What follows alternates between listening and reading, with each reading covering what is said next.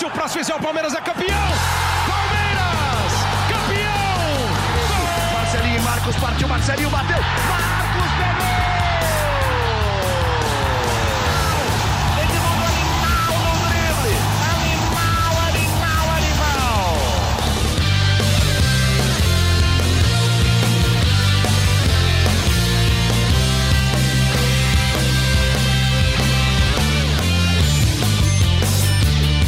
Muito boa tarde para você que nos acompanha aqui no YouTube, no GE, para mais esta live, esse livecast do GE Palmeiras nessa terça-feira de carnaval. Agradecer você que trocou os bloquinhos para estar aqui com a gente. Também agradecer para uma série de artistas, né? Bel Marques, Anitta, Durval, Ivete Sangalo, todo mundo parou seus blocos justamente para acompanhar o nosso debate aqui de Palmeiras e Santo André, a semana do Palmeiras, uma semana que é importante porque no domingo que vem tem derby. E a gente está aqui para falar nesse clima de carnaval. Eu não vou fazer aquelas piadas, né, de é, fazer a piada com a apuração, porque daqui a pouco tem a apuração do carnaval aqui em São Paulo, né? Ah, Palmeiras na hora de tirar o 10, acabou tropeçando, sofreu um empate no fim com o Santo André. Mas nesse clima assim mais leve, né, nesse feriado de carnaval, eu já convido para participar aqui comigo Leandro Boca, nossa voz da torcida, e Camila Alves, setorista aqui do Palmeiras, que está com a gente para falar sobre esse jogo de carnaval aí do Palmeiras, esse tropeço do Palmeiras contra o Lanterna do Campeonato Paulista. O Santander ainda não venceu, o Palmeiras tinha um jogo muito controlado, né, durante boa parte do tempo. Acabou que na reta final sofreu o empate ali aos 43 do segundo tempo, a gente vai falar muito sobre isso. Convido que vocês deem o like no YouTube, que compartilhem a live com o máximo de pessoas. Eu sei que a maioria dos blocos famosos aí estão divulgando a nossa live aí nas caixas de som nesse momento, pararam a música para ouvir a gente. Inclusive nas quadras das escolas de samba aqui de São Paulo, todo mundo vai acompanhar a primeira live depois da apuração. Obrigado aí para vocês, viu, galera? Então, vou começar com o Boca. Boca, eu sei que você estava lá em Santo André. Não imagino que não tenha sido a melhor da segunda de carnaval, mas também não acho que seja um grande problema o resultado de ontem. Mas, Boca, você que esteve lá no estádio, você que acompanhou essa partida, começar contigo. O que, que você tem a dizer sobre esse Palmeiras e Santo André? Família Palestrina, quando surge, Ferre Camila, sempre um prazer estar aqui com vocês. O que não foi um prazer foi até Santo André ontem. Apesar do meu bloquinho favorito ser Unidos do Abel Ferreira, foi muito complicado, Ferre, vou ser sincero, assistir o Palmeiras empatar com o Lanterna do Campeonato Paulista, né? Eu sei que a gente quer muito, deseja muito que o nosso rival vá para a segunda divisão e o Santo André briga diretamente com eles por essa posição. Mas, cara, o Palmeiras não precisava deixar de ganhar três pontos ontem, Ferri. Foi realmente muito duro ver o Palmeiras tomar um gol novamente, né? Tomou na primeira rodada e, e, e ontem novamente um gol uh, nos acréscimos praticamente do, do segundo tempo. O Palmeiras entrou com um time misto, foi uma opção do Abel, inclusive muitos palmeirenses estão cornetando o Abel Ferreira por ter entrado com um time misto, acho que você e a Camila vão colocar muitos porquês aí dessa situação, e cornetando também em função das alterações. Né? O Abel alega a necessidade de um substituto para o Veiga, mais uma vez na entrevista, acho que provavelmente a gente também vai falar isso daqui, e o Palmeiras fez um primeiro tempo ruim, na minha opinião. Acho que até no começo do jogo o Santo André deu mais as cartas.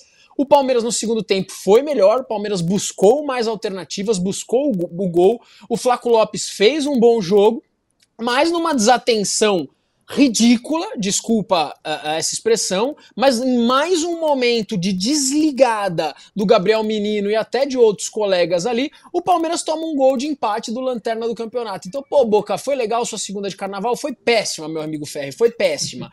E eu me segurei muito para não falar bons e velhos palavrões no meu vídeo da Voz da Torcida, porque empatar com o Santo André, com todo respeito ao Santo André, nessas circunstâncias que assim estão, não dá. Aliás, Ferri, era um jogo, cara, era um jogo pro Palmeiras ser líder geral, era um jogo pro Abel e a sua equipe baterem uma marca de 150 vitórias no comando do Palmeiras.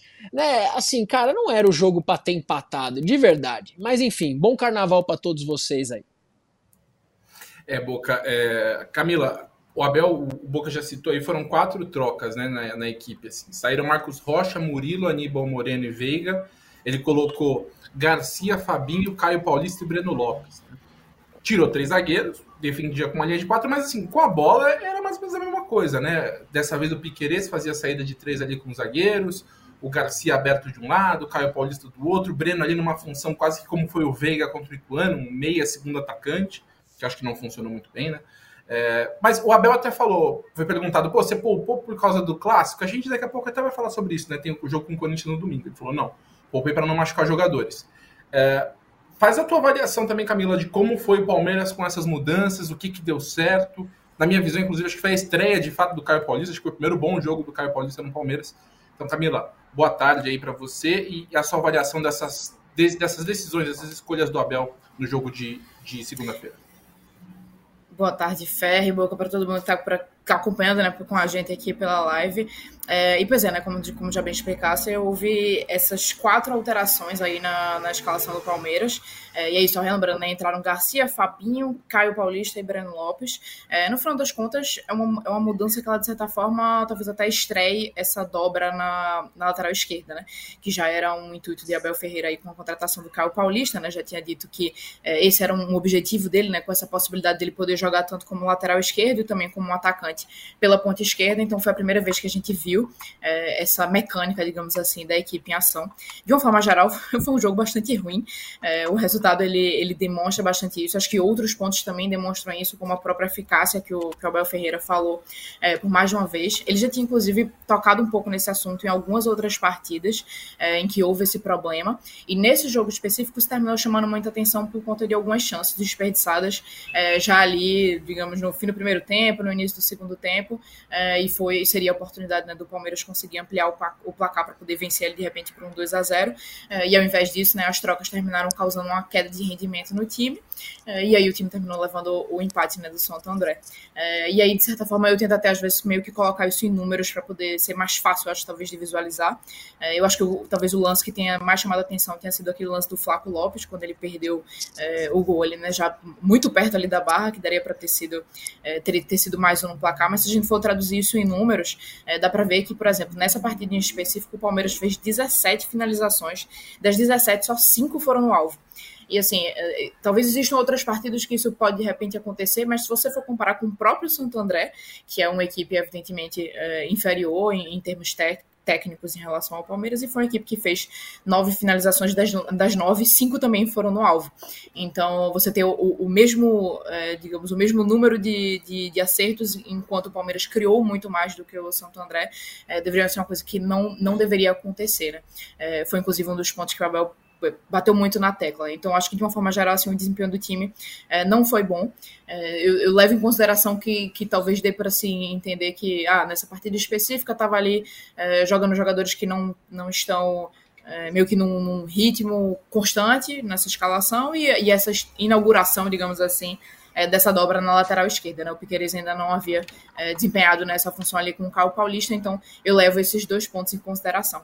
É, e aí, mas aí, ao mesmo tempo, eu acho que daria para tirar dois pontos positivos, como você fez, já, já bem colocou na tua análise né, hoje da partida, é, que seria justamente essa estreia do Caio Paulista. É, ele, acredito que ele, que ele fez um bom jogo. Assim, acho que algumas pessoas terminaram criticando, né, assim, em, alguns momentos, é, de que ele estava talvez um pouco nervoso ali nos primeiros minutos e tal, mas eu acho que ele terminou fazendo uma boa partida. É, e um outro ponto seria o Flaco Lopes, é, não só por esse jogo em si, eu acho que ele já, é, nesse período né, em que o Hendrick ficou de fora, levando em consideração que o Hendrick já chegou né, e vai se reapresentar no Palmeiras na quarta-feira. Então, nesse período em que o Hendrick ficou de fora, eu acho que o Flaco teve, teve um bom desempenho, assim, levando em consideração que esse é o momento que ele vai precisar precisar realmente é, se colocar aí para poder tentar se firmar né, nessa briga aí como centroavante. É, e eu acho que essa partida terminou é, meio que selando, né, talvez ali esse, esse último período dele com um gol marcado. Então acho que seriam esses dois pontos positivos que daria para levar. São pontos negativos e pontos, neg e pontos positivos. Eu acho que dá para levar depois dessa partida. É, eu concordo também contigo, Camila. Eu, eu queria aproveitar o Boca. Eu queria falar um pouco sobre essa questão do Caio Paulista, porque Uh, o Palmeiras, quando contratou, quando, tirou, quando contratou o jogador que jogou ano passado no São Paulo, uh, muita, a gente apurou, o pessoal lá no Palmeiras explicava que ah, a gente vê o, o, Caio Paulista como um cara que pode fazer na esquerda aquela dobradinha Piquerez e Caio, que, por exemplo, a gente vê muito na direita Marcos Rocha e Mike, cara, sim, Mike, enfim, entre os laterais pelo lado direito, poderia fazer no lado esquerdo. Só que o Abel começou o ano jogando muito mais com o Caio Paulista de ponta direita A gente sabe que o Abel gosta de ter um ponta que tem pé trocado, né, para jogar por dentro, e o, o Caio Paulista canhoto jogando pelo lado direito poderia ir por dentro, mas ele não foi bem, ele não, não conseguiu jogar bem nessa função, porque não é muito a dele, né? É, ele é um cara que se destacou, ele até jogou em algum momento da carreira dessa forma, mas ele se destacou no São Paulo como lateral esquerdo, nem como atacante. Mas acho que ontem ele se entendeu bem com o Piquerez. O primeiro tempo faltou um pouco de capricho, na minha visão. Acho que as jogadas começavam bem, mas concluíam mal, tanto por parte dele quanto do Piquerez.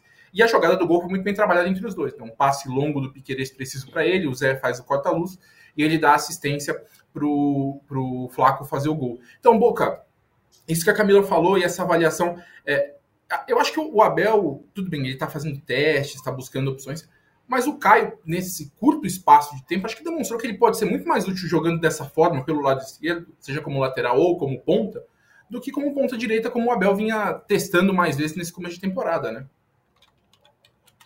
É, concordo com você, é, mesmo porque pelo que eu pouco conheço do Caio Paulista, ele nunca jogou como ponta direita. Ou se já jogou, me perdoem aqui, mas eu realmente não vi. Pelo menos no tempo que eu acompanhei ele jogando pelo São Paulo. Né? Então eu acho que é natural ele render jogando mais ou como lateral esquerdo ou jogando como ponta esquerda. E a gente vê isso pelo jogo de ontem. Né? No primeiro tempo eu não, eu não gostei da atuação dele. Aliás, no primeiro tempo eu não gostei da atuação de ninguém. tá? Eu acho que o Palmeiras no primeiro tempo demorou muito para ligar o motor. Acho que eles realmente vieram do bloquinho tá? De verdade.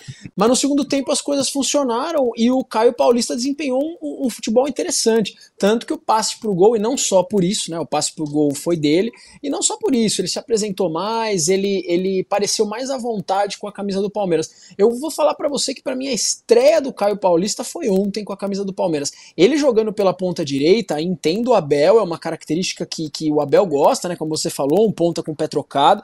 Uh, agora sim, cara, pro torcedor que vê lá na prática, cara, ontem foi a primeira boa partida e ontem o homem estava jogando pelo lado esquerdo. É, eu, eu, eu acho que, Camila, é, o Abel tem essa carência né, no, no lado direito, acho que uma coisa até que a gente vai falar daqui a pouco, quando entrar nesse debate sobre reforços, e eu já vou adiantar aqui, eu acho que a ponta direita, para mim, é a grande carência do Eneco nesse momento, é, ele foi tentar buscar essa saída com o Caio. Eu lembro até o, o, Caio, acho que no começo dele no Fluminense, ele chegou a jogar como ponta direita. É, ele deu, inclusive, tem um gol do Fluminense contra o Palmeiras, é, se eu não me engano, acho que é um gol do Cano até, no Allianz Parque, que a assistência é do Caio, né, Camila, para o Cano, e ele jogando pela, pelo lado direito. Mas ele, de fato, né, se firmou é, no São Paulo jogando pela esquerda. Né? Ele começou realmente como, jogando como ponta direita, ainda era com Roger Machado. É, acredito que por volta de 2021, ali no Fluminense, foi, foi uma, uma temporada até que ele fez uma boa temporada, é, marcou acho, quatro ou cinco gols assim, nos 40 e tantos jogos que ele fez durante a temporada. Mas aí desde 2021 ele realmente foi deslocado para lateral esquerda e atuando né, como lateral esquerda, às vezes como ponta, é, com Fernando Diniz, e aí já depois quando ele chegou no São Paulo, ele chegou no São Paulo justamente por chamar a atenção, jogando como lateral esquerdo. Então, já nos últimos anos, dá para dizer que 2022, então 22, 20, 23, pelo menos nas duas últimas temporadas, ele já vinha desempenhando muito mais essa função ali pelo lado direito.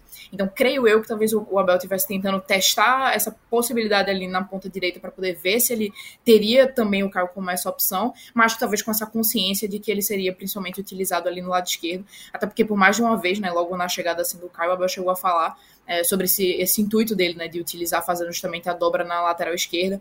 Eu me lembro, inclusive, que quando o Palmeiras estava nesse processo aí de negociação, é, que ficaram meio tentando entender, né, ah, por que, que, por que, que o Palmeiras está atrás de um, de um lateral esquerdo, que era, digamos assim, a, a posição em que ele estava sendo chamado oficialmente, né, no, no São Paulo, levando em, consideração que ainda tinha Piquerez e o Vanderlan no elenco.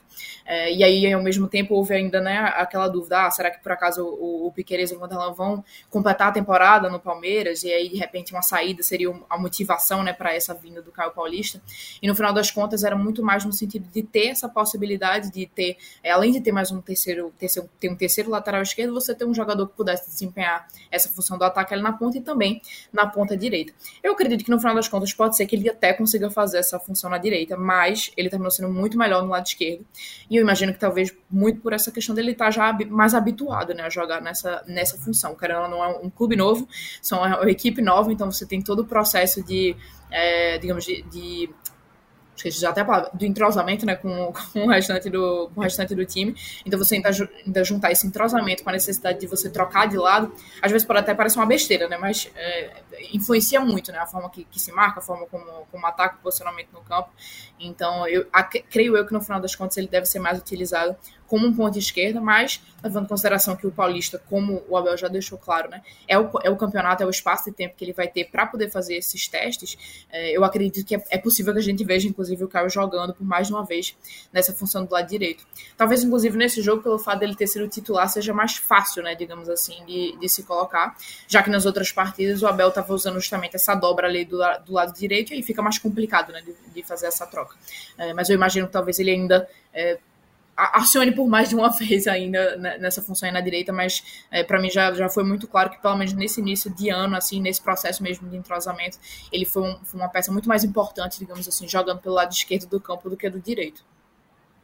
É, o, o Caio, inegavelmente, ele tem uma lupa maior em cima dele por toda a história, né? Ele é um cara que jogou no São Paulo, eliminou, ajudou a eliminar o Palmeiras na Copa do Brasil, né? Então tem toda aquela disputa. Então a lupa em cima dele é maior. Ainda que eu acho que o Aníbal foi a principal contratação, mas todo mundo tava muito de olho no, no Caio. E o Abel até falou: não, ele já se adaptou bem ao elenco, ele tem que se adaptar ao treinador. E ele falou: acho que o treinador vai ficar um pouco bravo com ele vai ficar um pouco bravo com o treinador porque vai mudar muito de posição. Eu, por exemplo, contra a Inter de Limeira, eu achei assim, um exagero da, da, desse o abuso da versatilidade, porque o Abel coloca primeiro o Caio como ponta direita. Em dado momento durante o jogo, quando o Palmeiras sofre um empate para tentar deixar a equipe mais ofensiva, ele põe o Caio de lateral esquerdo. Então, assim, são, ele tem, a gente tem seis ou sete jogos na temporada, é um início, o cara tá começando ali com todo mundo de olho nele. E a, a versatilidade pode ser boa, mas acho que também o Abel não pode exagerar também, porque é um processo de adaptação, não só a equipe, né? Enfim, sair da ponta direita para virar lateral esquerdo em 15 minutos, é, acho que é um pouco demais mas talvez ele tenha encontrado aí um caminho para para começar a, a, entender como o Caio pode funcionar melhor nesse elenco. E aí um outro cara que a gente já falou aqui rapidamente sobre é, nessa live, mas acho que pode falar um pouco mais agora, é o Flaco Lopes, porque nessa questão de testes, a gente pode dizer que ele foi testado nesse período aqui sem o Hendrick, né? Enquanto o Hendrick estava disputando o pré-olímpico, o Flaco Lopes foi o titular, só não, só não, ele não foi titular contra o Novo Horizontino na estreia, jogou o Rony, e não foi titular contra o Bragantino quando o Abel poupou jogadores, mas ele saiu do banco e fez o gol da vitória. Então, Boca e Camila, talvez o, o, o, início, o início de ano assim tenha chancelado o Flaco Lopes para entender que quando o Palmeiras falou não, não vamos negociar com o River Plate, ele está demonstrando o porquê do Palmeiras não quis negociá-lo, porque é um cara jovem, que o Palmeiras tem muito aposta muito nele, o Palmeiras gastou muito nele. E ele tem dado a demonstração, né? São seis jogos na temporada, quatro gols, e agora ele é artilheiro junto com o Veiga na, no Palmeiras. Ferri, eu lancei alguns vídeos sobre isso, falando sobre, sobre esse desenvolvimento do Flaco nesse início de temporada, né? Sabe qual foi o grande problema do Flaco Lopes, que não é do Flaco Lopes, mas o grande problema envolvendo o Flaco Lopes, o valor que ele foi contratado, Thiago Ferri. Esse é o grande problema, tá? Porque o Flaco Lopes, na minha opinião, ele nunca foi um bagre. Nunca foi. Tá? Ele nunca foi. Só que ele também nunca foi o Hendrick. Ele nunca foi um craque tá? Essa é a realidade. O Flaco Lopes é um bom camisa 9, né? É um bom centroavante para compor elenco, para ser utilizado em muitos momentos de vários campeonatos. Ele é um jogador que, que mostrou ontem muita raça, muita vontade, é um jogador que tem o, o seu talento ali. Só que o Palmeiras pagou um valor pelo cara que ele não vale. Né? Uh, quando você fala para mim, pô, o Palmeiras acerta em não vender para o River Plate, estamos vendo que sim. Estamos né? vendo que o Palmeiras acertou porque a gente precisa do cara e o cara ele desempenha. Né? Não acho que ele seja ainda o titular absoluto. Acho que o Abel tem uma dorzinha de cabeça, porque se futebol é momento, o momento agora se chama Flaco Lopes, cara.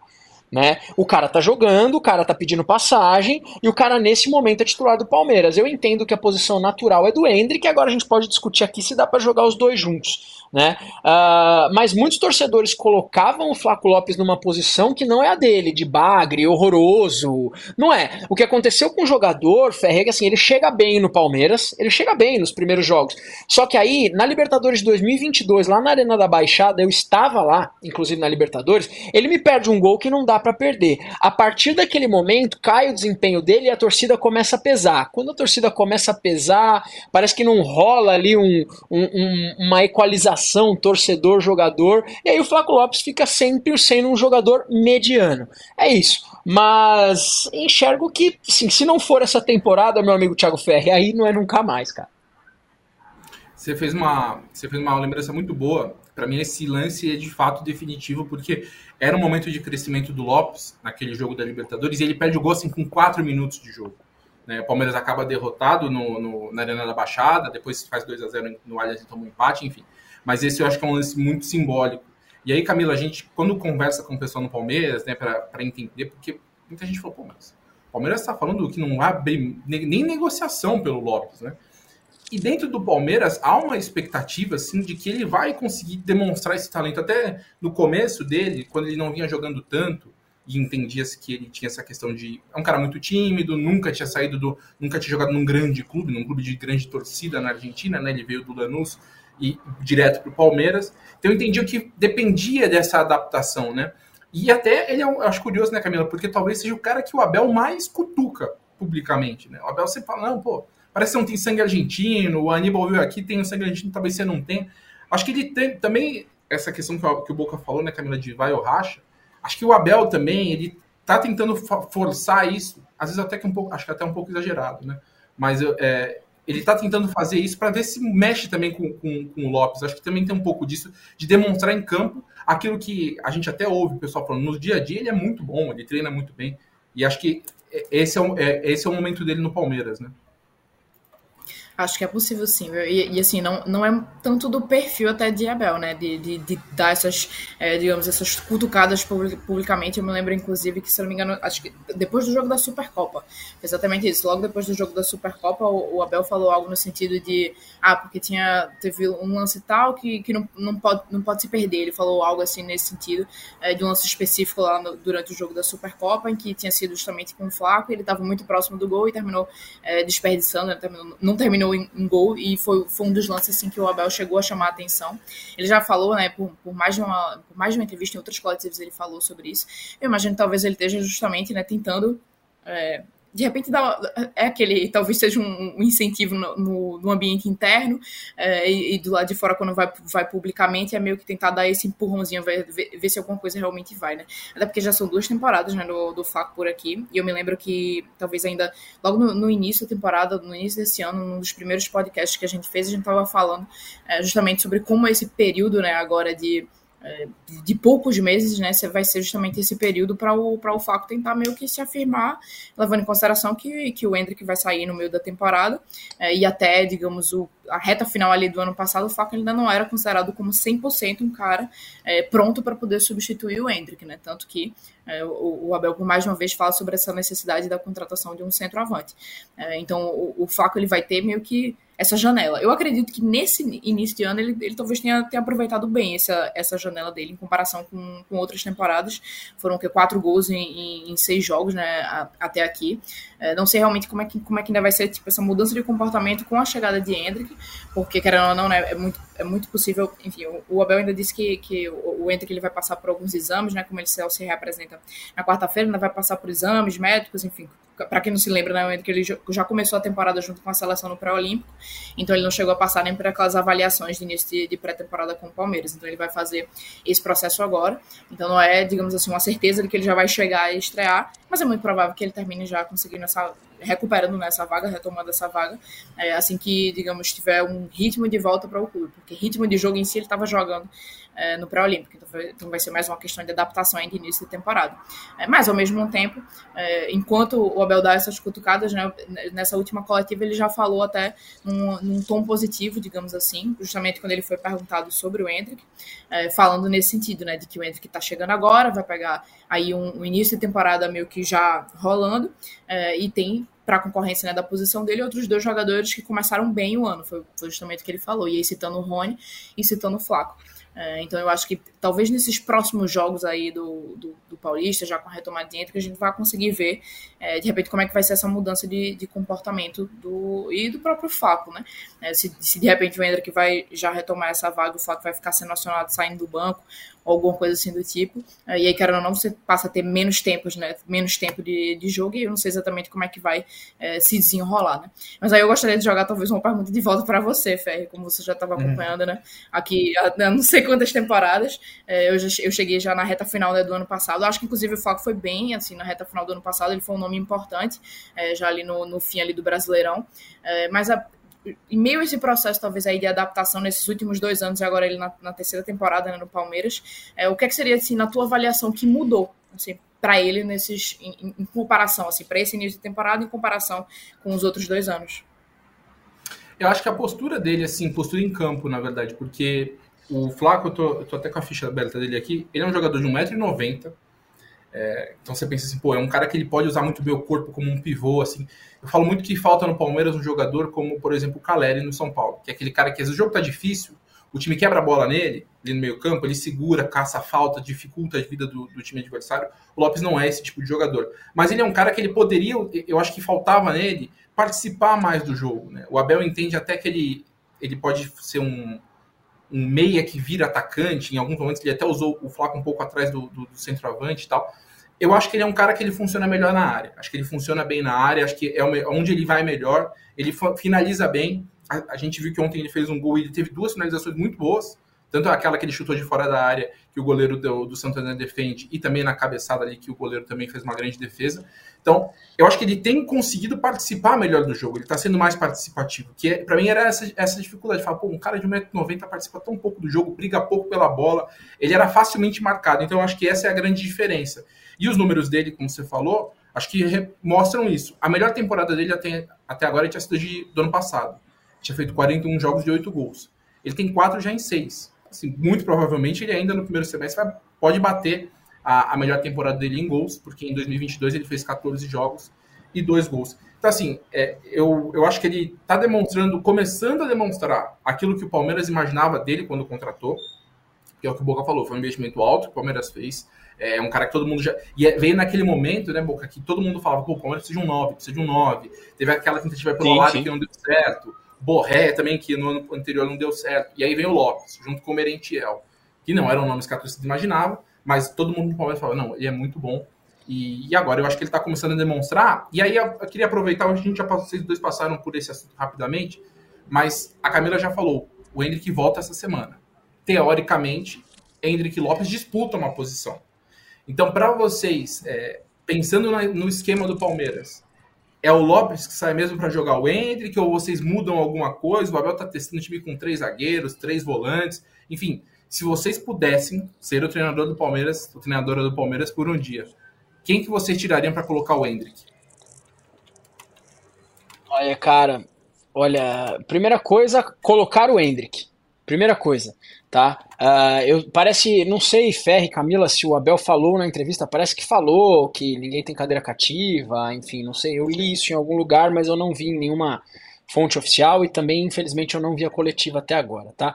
Uh, mas para mim o Hendrick por enquanto, tem a cadeira dele cativa no ataque do Palmeiras. Não, não dá para tirar o Hendrick do ataque do Palmeiras. Não é que o Hendrick ele tava machucado, ou ele teve problema de comportamento e por isso não jogou no Palmeiras. Ele estava servindo a seleção brasileira. Né? Aliás, que piada, que piada a seleção brasileira não estar no, no, no, no na, nas Olimpíadas. Tá? Só um parênteses aqui de Palmeiras, porque não, não dá para um torcedor brasileiro imaginar isso. Enfim, é o, é o fim da picada. É o fim aqui, ó. É aqui, ó. É a ladeira abaixo. Mas deixa esse assunto para outras lives aí. Então o Hendrick ele chega chega é, com o lugar dele, na minha opinião, tá? Agora, quem sai para chegar o para entrar o Hendrick? O ano passado, no fim do campeonato, o Abel optou por Hendrick e Breno Lopes, né? Dois jogadores mais rápidos para jogar lá na frente. Eu testaria a Hendrick e Flaco Lopes, tá? Eu testaria. É, eu... E outra coisa, um jogador que também ontem não fez gol, mas também estava voltando a marcar é o Rony, né? Que a galera também esquece. Difícil falar, viu, Ferri? Difícil falar, mas seria também talvez um pouco injusto tirar o Flaco Lopes agora, depois de, cara, gol, Sim. gol, gol, boa atuação. Uh, e o Hendrick para mim tem que estar tá lá. Então eu mudaria o esquema do Palmeiras, tá? Eu voltaria a, a trabalhar com 4-3-3 ou até com 4-4-2, tá? Mas Hendrick e Lopes jogando juntos. É, Camila, assim, a, a, gente via quando o Palmeiras começou a jogar com, por exemplo, uma dupla de ataque, normalmente é um jogador mais de referência e algum outro com mais entrega defensiva, né? Foi o, o Breno entrou nessa categoria no ano passado. Acho que o Rony também ele, ele é um cara que, que volta mais para marcar. Eu até acho que eu concordo com o Boca. Acho que vale esse teste, porque por merecimento seria injusto agora o Henrique volta, beleza, sai o Lopes, vira reserva e joga ali 15, 20 minutos por jogo. Então, já que está nessa fase de testes, o Abel está fazendo vários testes, testou o time com três volantes, três zagueiros, com um atacante, três atacantes, enfim. É, eu acho que valeria tentar esse Flaco e Hendrick, mas aí eu acho que talvez dependeria do Hendrick ter uma, uma ser mais voluntarioso, não que ele não seja, mas dependeria mais do Hendrick, acho, pensando na, na características dos dois, o Henrique teria que voltar mais para ajudar na marcação. Né? Isso aí, certamente. É, para quem se, se, se tiver ouvindo o Batuque, tem uma laúça passando, aqui perto, que é um pouco. É, mas, bom, eu, eu acho que existem talvez dois pontos aí. Primeiro que é o seguinte, é, é, não é muito, não é do perfil de Abel, de repente abrir mão do Flaco Lopes, levando em consideração principalmente esse início de temporada bom dele. É, ele tem esse entendimento, né, de, de que por mais de uma vez, inclusive, talvez na última ou na penúltima coletiva ele falou um pouco sobre isso, como o rendimento é o que escala os jogadores. Seria o rendimento, a estratégia é, que ele está pensando para o jogo e é, o comportamento de um jogador. Então, levando em consideração é, esses três pontos, eu acho muito difícil que ele iria, de repente, abrir mão do Flaco só porque o Hendrick chegou aqui de volta. É, Para esse primeiro jogo, que vai, o, o, próximo jogo, né, agora contra o São Bernardo, é muito difícil que isso, que isso aconteça, que o Hendrick jogue, é, levando em conta que ele chega na quarta, na quarta ainda vai fazer exames, e na quinta-feira já é o jogo. Então, eu acho mais improvável que isso aconteça. É, mas no fim de semana já tem um jogo contra o Corinthians, e aí já, já há um tempo um pouco maior é, digamos assim, à disposição para ele participar desse processo de preparação e de repente ir para o jogo. Não sei se ele colocaria necessariamente o Hendrick como titular é, nesse, nesse jogo contra o Corinthians, é, levando em consideração justamente é, talvez esses fatores. Mas eu, eu gostaria de ver os dois jogando juntos, assim, eu, eu gostaria de repente de testar. Acho que talvez fosse necessário realmente aí uma mudança é, digamos, tática, talvez, com relação a essa parte de marcação. É, e aí, no final das contas, eu acho que o Abel teria que, de repente, escolher abrir mão de um jogador em outro setor, de repente, abrir mão é, justamente dessa formação de três volantes que ele vinha testando, levando em consideração justamente que o Paulista está sendo é, a competição né, para esse, esses testes, é, e que não é o, o, fato de que necessariamente esse meio de campo vai ser um meio de campo titular. É, então, acho que talvez esse fosse, o, digamos assim, o caminho mais fácil é, nesse momento. Seria abrir mão de um, de um dos três ali dentro do. Um dos três volantes no meio de campo e aí colocar o Hendrick ele formando o ataque ali com o Flaco. Eu acredito que seria esse é, talvez o cenário mais é, factível, né? mais, mais próximo assim nesse momento, a não ser que realmente o Abel resolva é, de repente mudar, de repente abrir mão do, dos, dos três zagueiros é, e aí fa fazer uma, uma, modificação nessa linha, sabe, nesse tipo. É, mas acredito que talvez o caminho mais fácil nesse momento, é, levando em consideração de repente escalações que já vinham sendo utilizadas na reta final do ano passado e agora nesse início desse ano, mais fácil seria isso, seria de repente abrir mão de um, de um jogador no meio de campo e aí tentar acionar os dois. E aí é ver, né, dentro dentro do, e aí aproveitar né, dentro do Campeonato Paulista para poder ver como é que essa formação de ataque iria funcionar, né? Já que já que não é não é a mesma, né? não, não, é, não seria da mesma forma que vem acontecendo nos últimos jogos.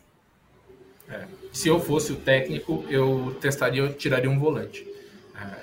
É, eu, eu, testaria mais vezes Aníbal e Zé juntos, Veiga, Uh, e aí colocaria, colocaria no, ataque Flaco e Hendrick para ver como é que funciona. Concordo também com o que a Camila falou.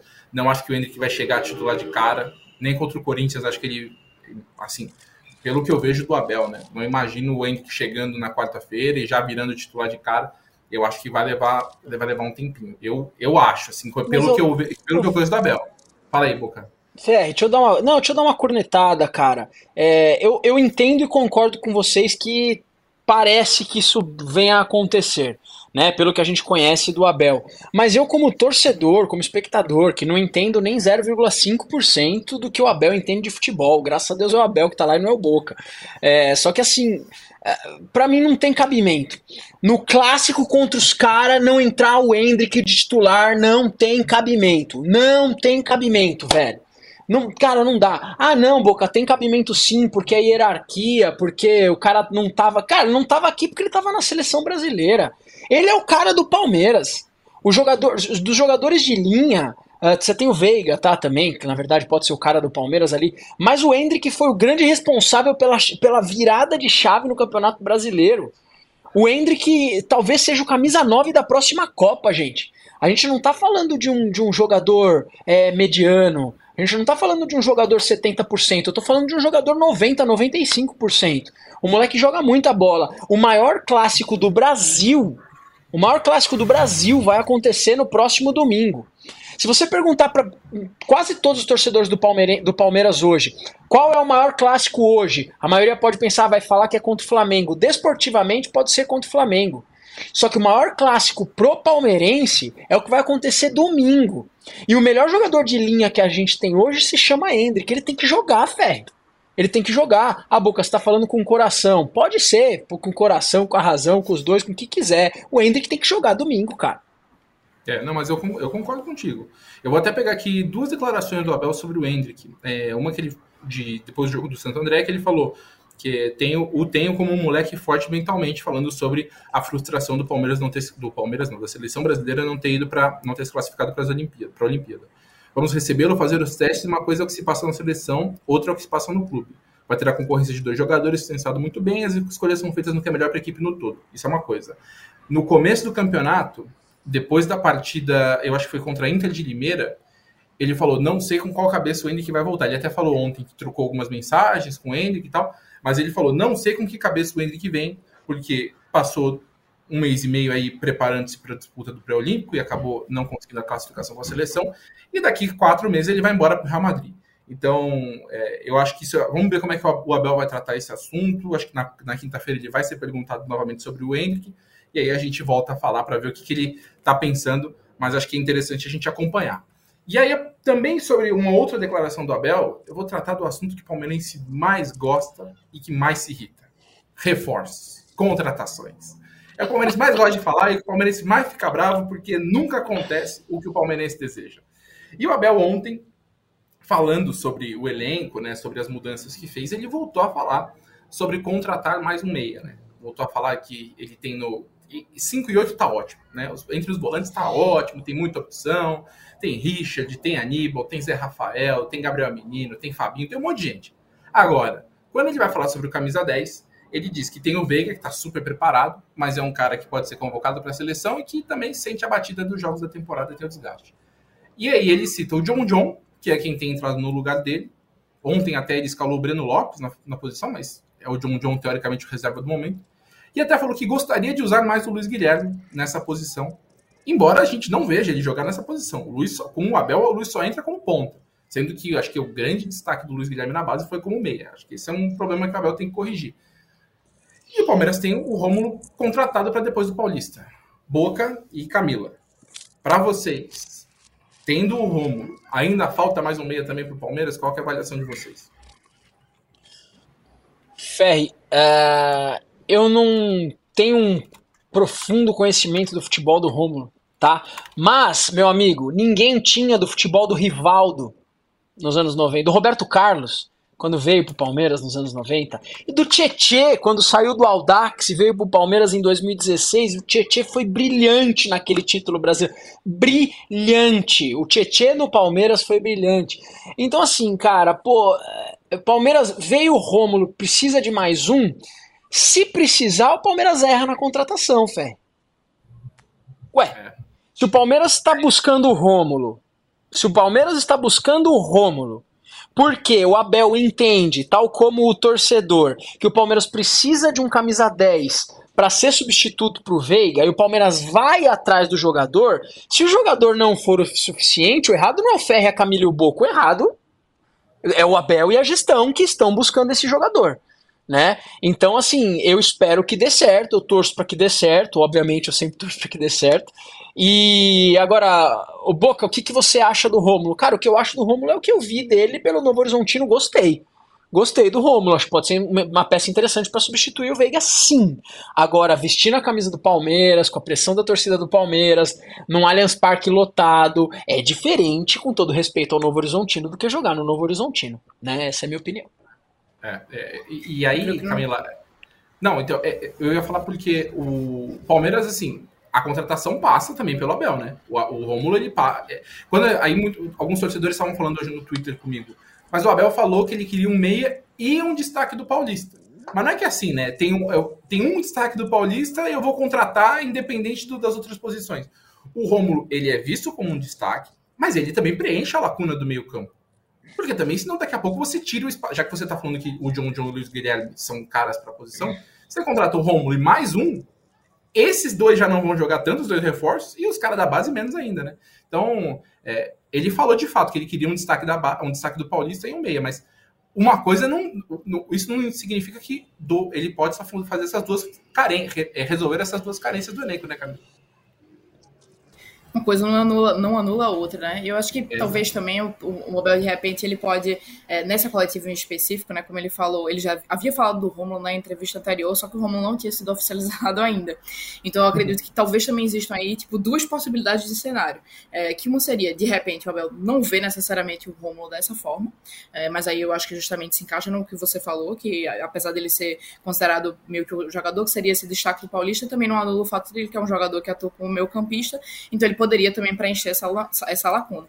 E ao mesmo tempo, ele pode só meio que ter dado uma segurada nessa entrevista agora, justamente para não estar tá falando novamente do jogador como jogador já oficializado pelo Palmeiras, como ele, não, como ele não foi oficializado ainda. Então, eu acho que talvez ele também não tenha citado novamente o, o nome por conta disso. Eu lembro que até na última ele fala meio é, ah, não sei se já foi oficializado, se já pode falar, mas eu acho que eu já posso falar. Chegou lá e falou no nome do Rômulo. Então, é, eu acho que também existe essa possibilidade de cenário aí. É, e aí, o, o Rômulo, no final das contas, seria meio que esse jogador vindo para preencher meio que essas duas lacunas. É, não sei se em sua totalidade, mas eu acho que, no mínimo, é, há, há, um espaço para poder dar uma chance para que ele tente, ao menos, né, desempenhar essa, essa função. E aí, é como o próprio Boca falou, né, se de repente não funcionar, é porque realmente a contratação, de repente, não deu certo. mas, mas eu acho que há, há ao menos um, uma possibilidade de dar um espaço para ele, para nesse, pelo menos nesse início da temporada. É, de, evidentemente, não vai ter a possibilidade de utilizar é, no Campeonato Paulista, né? Como ele é um jogador que já está disputando o Campeonato Paulista e não pode é, jogar por outra equipe na competição, mas é, haverão outras, outras disputas e aí talvez é, houvesse aí né, um, um espaço para poder realmente testar. É, e aí realmente só, só vai poder se saber com, com, toda essa mudança de cenário, uma mudança de clube, mudança de equipe, uma mudança de patamar, principalmente, de uma equipe para outra. É, só vai saber realmente qual vai ser o resultado disso com, quando se vê como ele se comporta dentro de campo. É, e aí, ao mesmo tempo, o Palmeiras vai ter uma possibilidade de ter uma, uma segunda janela né, no segundo semestre. E se por acaso isso não funcionar, vai haver aí né, um espaço para poder ir atrás realmente de outro, é, de outro atleta. Mas eu acredito que a princípio, nesse início de ano, daria assim para de repente dar, dar uma testada mesmo. É, até porque no final das contas não é essa contratação não vai ser de um, de um jogador que, que venha para ser igual ao, ao, Rafael Veiga, até porque é muito difícil disso acontecer é, por, todos esse, por todas as circunstâncias, questão de valores e, e todo o cenário que está envolvido nisso. É, vai ser sempre um jogador para poder ser ali o substituto do Veiga. Evidentemente, se procura por alguém que seja é, talvez o, o, mais próximo possível ali do, do nível do Veiga, porque como o Abel fala por mais de uma vez, vai ter momentos em que o Veiga não vai poder jogar, é, não só por questão de desgaste na temporada, mas por convocação ou, ou por qualquer outra coisa do gênero. Então, é, o ideal é que seja sempre alguém o mais próximo possível. Não vai ser igual, é, mas eu acho que talvez, no final das contas, seria isso. É, é talvez pegar esse início aí de, de ano para poder dar uma testada e ver se, de repente, o Romulo vai conseguir suprir essas, essas expectativas, como terminou sendo até em casos, como o Boca citou alguns casos aí, e para outras posições teve, por exemplo, o Richard Rios, né? Que, que chegou justamente como sendo esse cara, que foi o jogador que foi um destaque no, no Campeonato Paulista, é, e terminou que deu certo, né? Funcionou. Ele foi um cara que foi necessário no fim do ano passado com a lesão do Gabriel Menino, é, e deu muito certo, né? Ele fez ali a, a função junto com, com o Zé Rafael, tá jogando aí nesse, nesse ano. Então, é, existem pontos que podem dar errado, existem, mas também já existiram casos em que deram certo. Então, acho que vai ser meio que pesar aí essas duas situações. É. Eu, eu, até eu quero a opinião de vocês sobre uma questão, porque o Abel, de carências que ele ainda vê no elenco, é um zagueiro canhoto, que essa é uma carência que ele vê já há três anos, né? O Palmeiras. É, uma, é um mercado difícil encontrar um zagueiro canhoto que tenha boa saída de bola, né? O Palmeiras não, não tem esse jogador ainda contratado.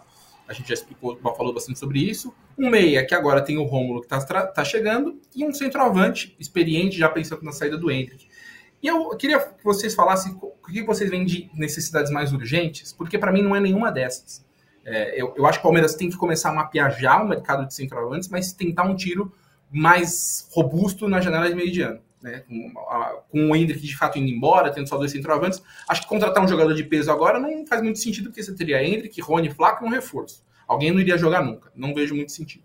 Agora, é, e o Rômulo, teoricamente, está vindo, que nem o Boca falou, teoricamente está vindo para preencher a lacuna da meia. Se der errado, o Palmeiras errou na contratação. Mas uma posição que eu acho que falta no Palmeiras, eu não vejo se falar muito, é na ponta direita. Porque é, desde que sa sai o Arthur, o Abel tenta usar o Caio como ponta direita, eu acho que não funciona. É, os, aí você pega os jogadores, o Luiz, o Luiz Guilherme usando como ponto, eu acho que ele não tá rendendo bem, tem que tentar jogar ele mais com uma posição que ele gosta mais, acho que como meia. E aí você tem Mike, você tem Breno Lopes, por exemplo. O Dudu até pode jogar na ponta direita, mas hoje mais como um ponto esquerda. Então, assim, é, para mim, o que o Palmeiras deveria contratar ainda nessa janela, que fecha em março, era um ponto direita.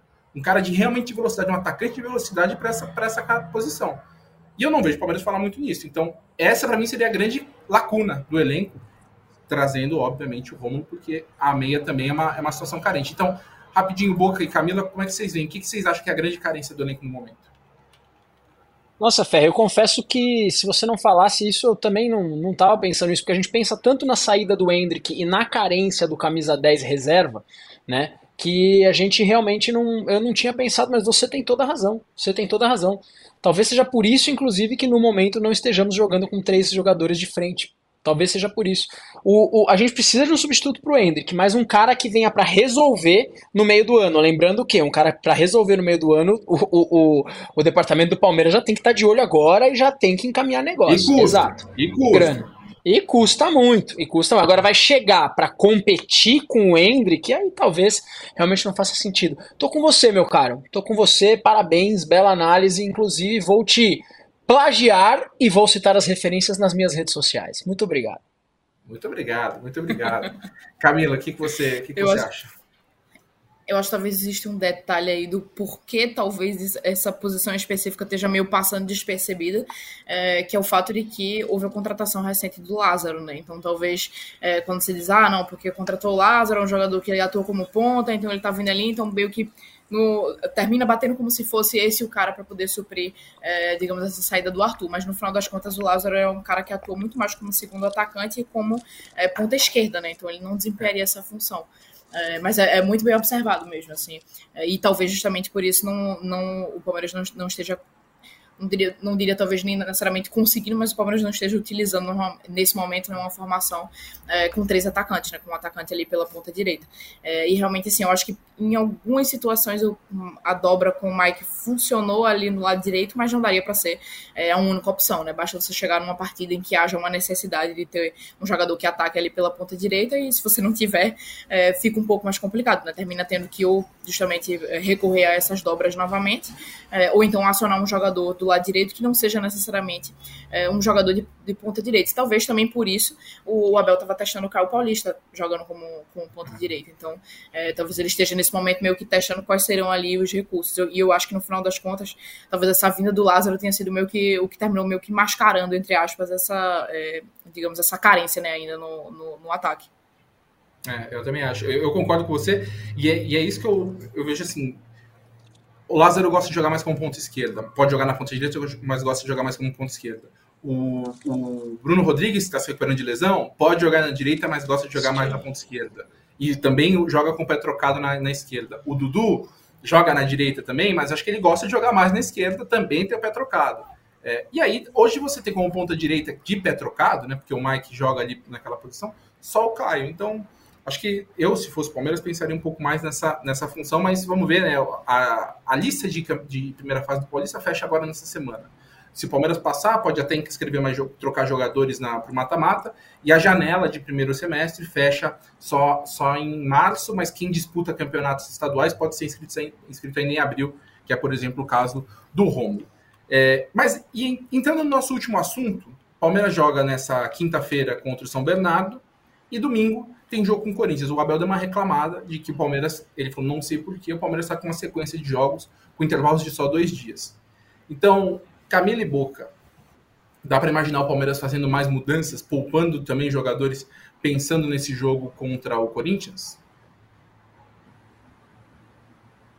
Acho bastante provável, viu? Acho bastante provável, assim, é, o Abel foi perguntado, inclusive, se ele estaria é, poupando né, jogadores nesse, nesse momento agora da temporada, justamente por conta desse jogo contra o Corinthians, é, e ele foi bem seco, já disse, não, não é por conta disso, é por conta de, de de, de lesões, é, até entendo, né, assim, a, a preocupação, querendo ou não, é, já ouvi o caso do Mike, que se lesionou, o caso do Bruno, do Bruno Rodrigues, que se lesionou, então é natural que exista uma preocupação, você está ainda tem, tem o que um mês de, de, de, temporada até agora, você já ter é, dois jogadores que se lesionaram especificamente nesse ano, então é natural que exista né, preocupação. Então eu acho muito provável é, que ele termine utilizando justamente esse período, é, vai aproveitar essas duas coisas, né? Poupar, vai poupar jogadores, colocar outros para poder ele conseguir observar e talvez testando justamente essas mudanças aí de, de formação.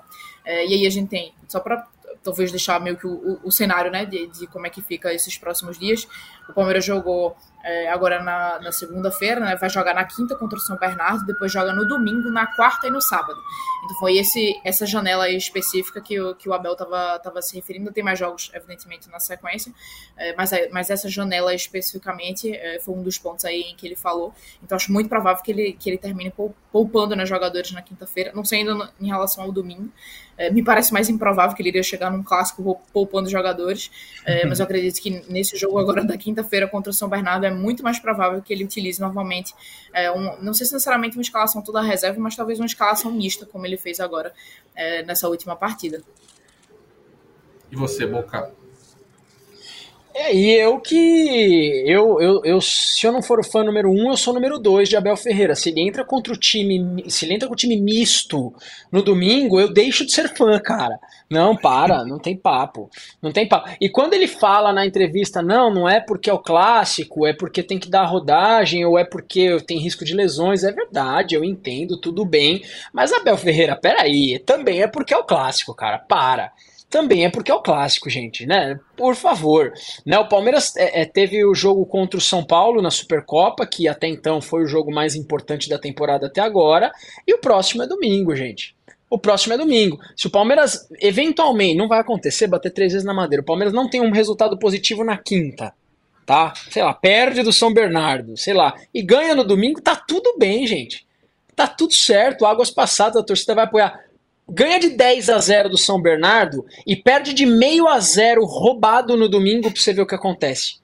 Lascou. Clássico é clássico, cara. Você joga o time. Clássico, velho, você joga o time lá no céu e você joga o time debaixo da terra. Essa é a real. Perder, perder para eles não dá. Não dá, definitivamente não dá.